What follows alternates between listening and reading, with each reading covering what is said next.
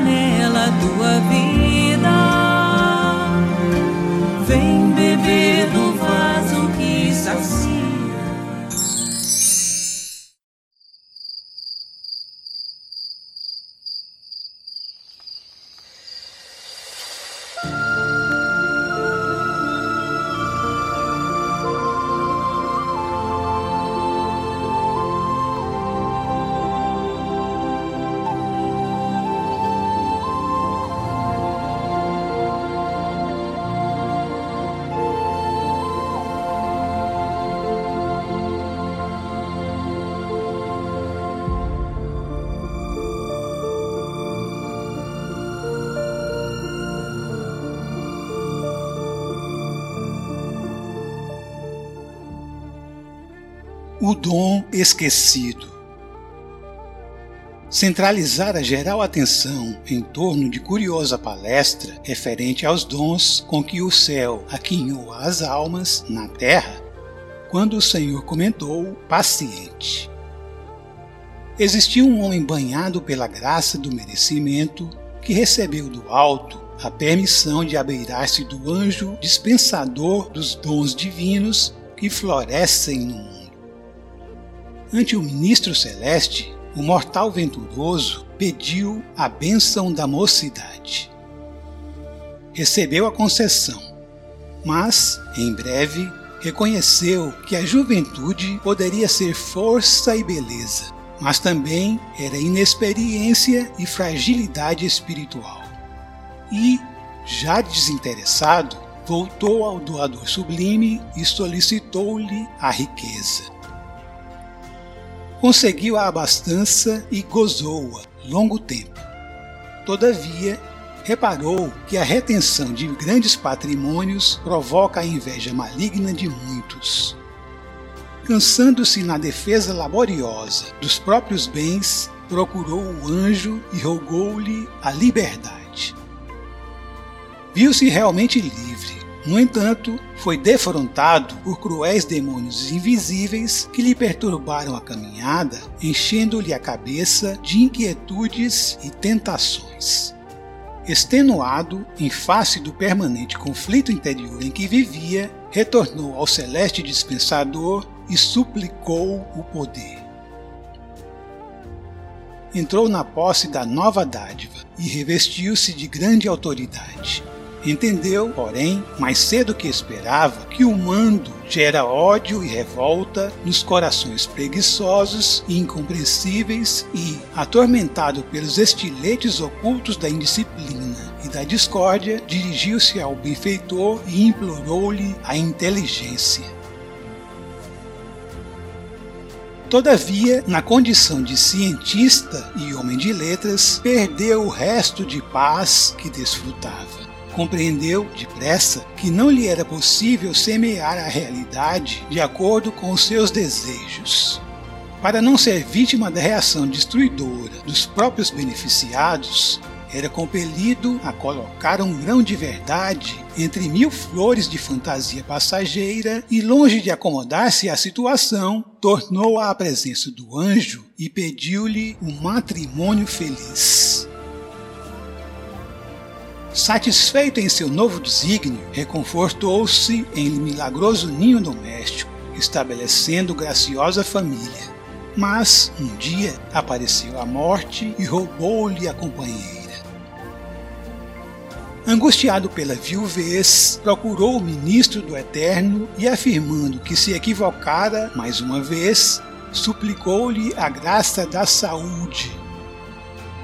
Recebeu a concessão Entretanto, logo que se escoaram alguns anos, surgiu a velhice e desfigurou-lhe o corpo, desgastando-o e enrugando-o sem compaixão. Atormentado e incapaz agora de ausentar-se de casa, o anjo amigo veio ao encontro dele e, abraçando-o paternal, indagou que novo dom pretendia do alto. O infeliz declarou-se em falência. Que mais poderia pleitear? Foi então que o glorioso mensageiro lhe explicou que ele, o candidato à felicidade, se esquecera do maior de todos os dons que pode sustentar um homem no mundo. O dom da coragem, que produz entusiasmo e bom ânimo para o serviço indispensável de cada dia. Jesus interrompeu-se por alguns minutos, depois, sorrindo ante a pequena assembleia, rematou. Formosa é a mocidade, agradável é a fortuna, admirável é a liberdade, brilhante é o poder, respeitável é a inteligência, santo é o casamento venturoso, bendita é a saúde da carne. Mas se o homem não possui coragem para sobrepor-se aos bens e males da vida humana, a fim de aprender a consolidar-se no caminho para Deus, de pouca utilidade são os dons temporários na experiência transitória. E tomando ao colo um dos meninos presentes, indicou-lhe o firmamento estrelado, como a dizer que somente no alto a felicidade perene das criaturas encontraria a verdadeira pátria.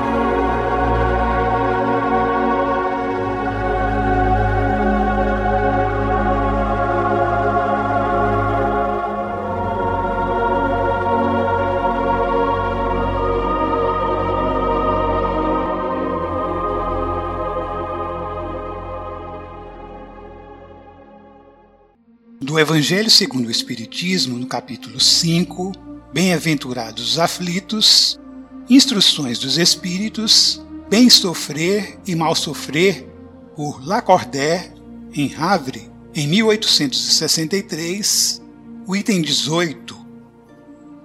Quando Cristo disse: Bem-aventurados os aflitos, porque deles é o reino dos céus, não se referia aos sofredores em geral, porque todos os que estão neste mundo sofrem, quer estejam num trono ou na miséria.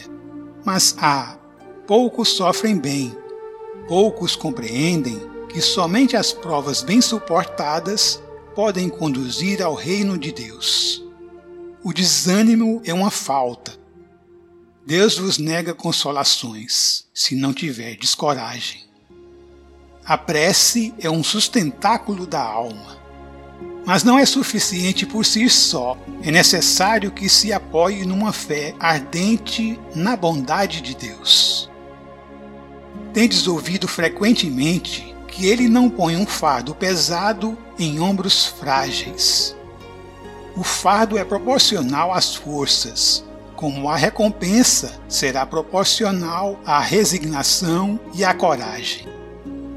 A recompensa será tanto mais esplendente quanto mais penosa tiver sido a aflição.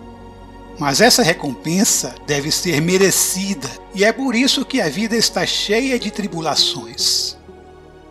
O militar que não é enviado à frente da batalha não fica satisfeito, porque o repouso no acampamento não lhe proporciona nenhuma promoção. Sede como um militar e não aspireis a um repouso que enfraqueceria o vosso corpo e entorpeceria a vossa alma. ficais satisfeitos quando Deus vos envia a luta. Essa luta não é o fogo das batalhas, mas as amarguras da vida, onde muitas vezes necessitamos de mais coragem que num combate sangrento. Pois aquele que enfrenta firmemente o inimigo poderá cair sob o impacto de um sofrimento moral. O homem não recebe nenhuma recompensa por essa espécie de coragem, mas Deus lhe reserva os seus louros e um lugar glorioso. Quando vos atingir um motivo de dor ou de contrariedade, tratai de elevar-vos acima das circunstâncias. E quando chegardes a dominar os impulsos da impaciência, da cólera ou do desespero, dizei com justa satisfação: Eu fui o mais forte Bem-aventurados os aflitos pode, portanto, ser assim traduzido.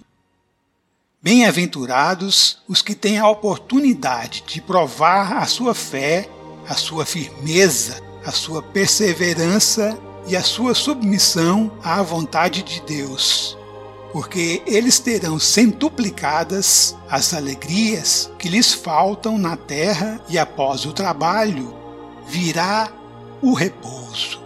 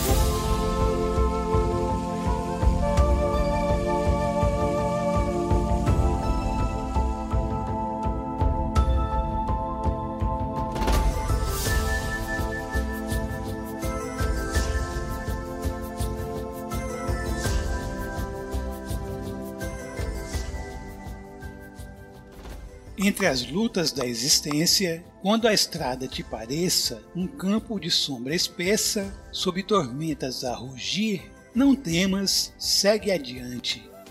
Cumpre os encargos que levas, lembra que a luz rompe as trevas, descortinando o porvir.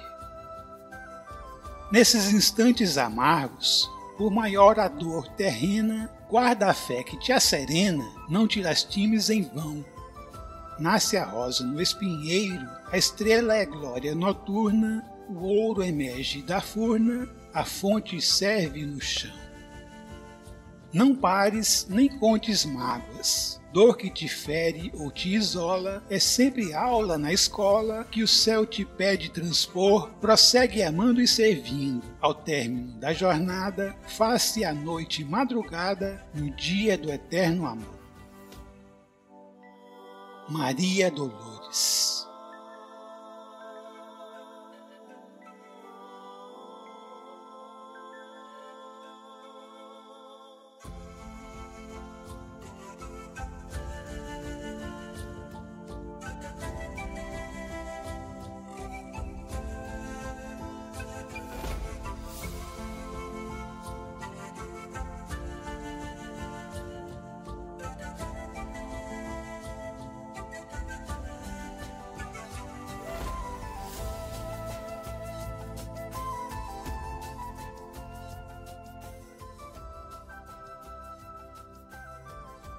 Jesus amigo, na certeza inabalável da Sua presença constante ao nosso lado, que possamos nos esforçar para que da nossa parte estejamos também sempre contigo.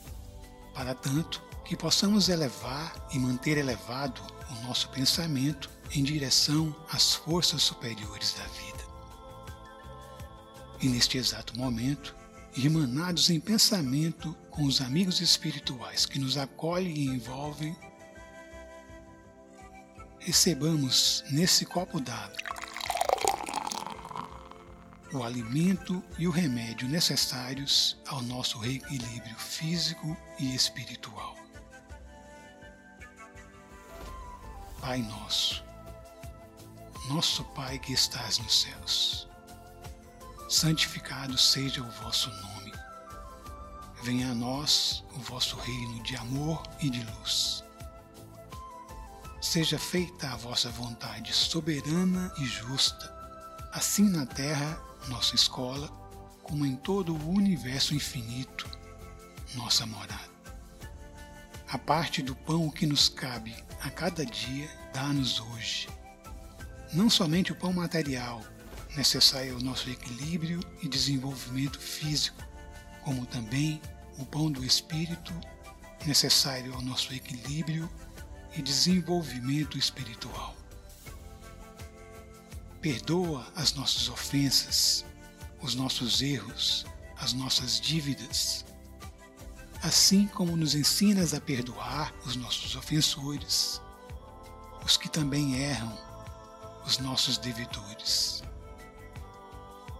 E não nos deixeis entregues à tentação, mas livrai-nos de todo o mal, porque estás conosco todos os instantes da nossa vida, nos ajudando a levantar de nossas quedas e seguirmos em frente, contando com a vossa providência divina, que nunca falta, que nunca falha, e contando também com nossas próprias forças, pois que nos criastes, nos formastes com a vossa essência divina, colocando em nós mesmos aqueles recursos nutrientes e curativos necessários ao longo da caminhada. E de Deus, nosso Pai, é todo o universo infinito, obra de Suas mãos, que nos dá e mantém a vida. Que assim seja.